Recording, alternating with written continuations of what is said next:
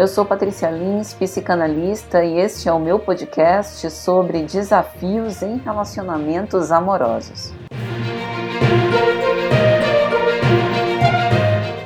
É muito comum nos perguntarmos como se dá a influência das famílias de origem nas relações conjugais, como se processa o funcionamento da dinâmica conjugal. E dentro do contexto tão falado da modernidade líquida de Zygmunt Bauman, o que efetivamente isso nos afeta. É importante nós começarmos definindo o que seria a dinâmica conjugal. Aqui nós estamos fazendo referência a um vínculo ou relacionamento onde um ou mais parceiros estabelecem um laço consensual privado, íntimo, prolongado, a que chamamos de vínculo, ainda que sem cerimônia, por exemplo, inclui-se a união estável, desde que haja coabitação, ou seja, uma vida em comum, incluindo ou não relações sexuais, não necessariamente monogâmico e independente da orientação sexual dos parceiros. Dissemos não necessariamente monogâmico porque o nosso intuito não é de fazer uma análise sob um ponto de vista jurídico ou religioso, mas entender também as novas configurações que se apresentam sobre os relacionamentos, a citar o poliamor.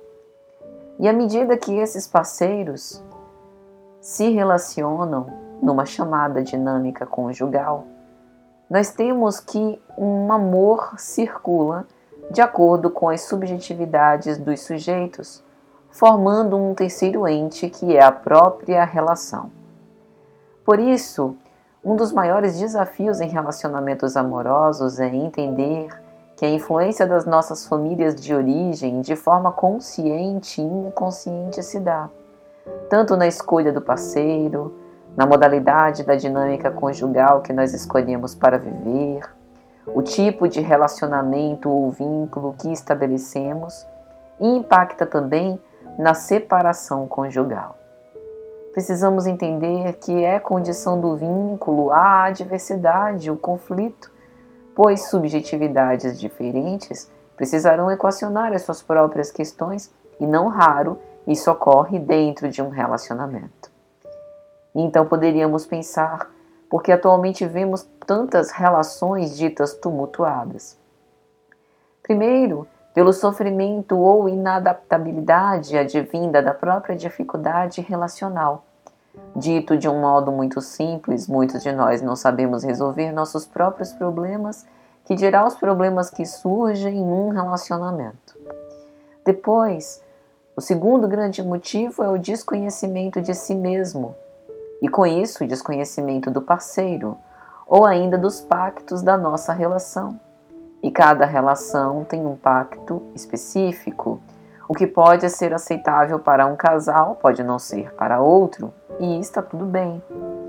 Mas o desconhecimento de si mesmo pode gerar relações tumultuadas no sentido da projeção no outro de conteúdos internos sem necessariamente reelaborar ou ressignificar todas essas questões. Se nós temos também um ou mais parceiros refratários ao aprendizado mútuo e amadurecimento psicológico, está estabelecido um problema. Quando um dos parceiros quer crescer e o outro decide declinar deste tipo de desafio. Então, a maior perspectiva de êxito para o vínculo geralmente é sustentado pelo respeito e responsabilidade. O respeito é a primícia do amor. Assim, os desafios surgem tanto com as projeções feitas com o companheiro anterior, como a bagagem das experiências familiares, os princípios e valores herdados, frustrações mal resolvidas de outros relacionamentos, conflitos na infância, situações de estresse sofrimento, e também fantasias inconscientes individuais e da vida pulsional comum. Muitas vezes, os parceiros não conversam sobre suas preferências sexuais, sobre aquilo que gosta ou não gosta nas expressões de afetividade. E, portanto, trazer isso à tona pode evitar muitos problemas. Zygmunt Bauman, ao falar da efemeridade nas relações, diz que na contemporaneidade os elos que entrelaçavam as escolhas individuais em projetos e ações coletivas se desmancharam, e o compromisso, a honestidade e todo tipo de valor fundamentado na honra e na solidez dos relacionamentos hoje são vistos como armadilhas que se procura a todo custo evitar.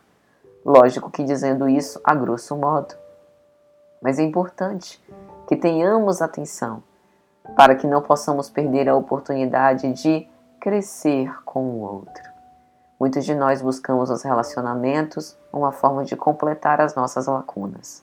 Uma companhia agradável, uma segurança relacional, alguém com quem tenho boa convivência, para preencher um vazio existencial e livrar-me da minha família de origem.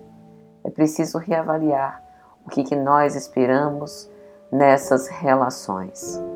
A dinâmica é adaptável e com a convivência ela vai se ajustando. E o melhor antídoto para enfrentar os desafios em relacionamentos amorosos, sem dúvida, é o papel de escuta na relação, a percepção de sinais e a construção do amor com independência, mas com interdependência, vencendo a desilusão do outro e ofertando a ele o que de melhor temos para oferecer.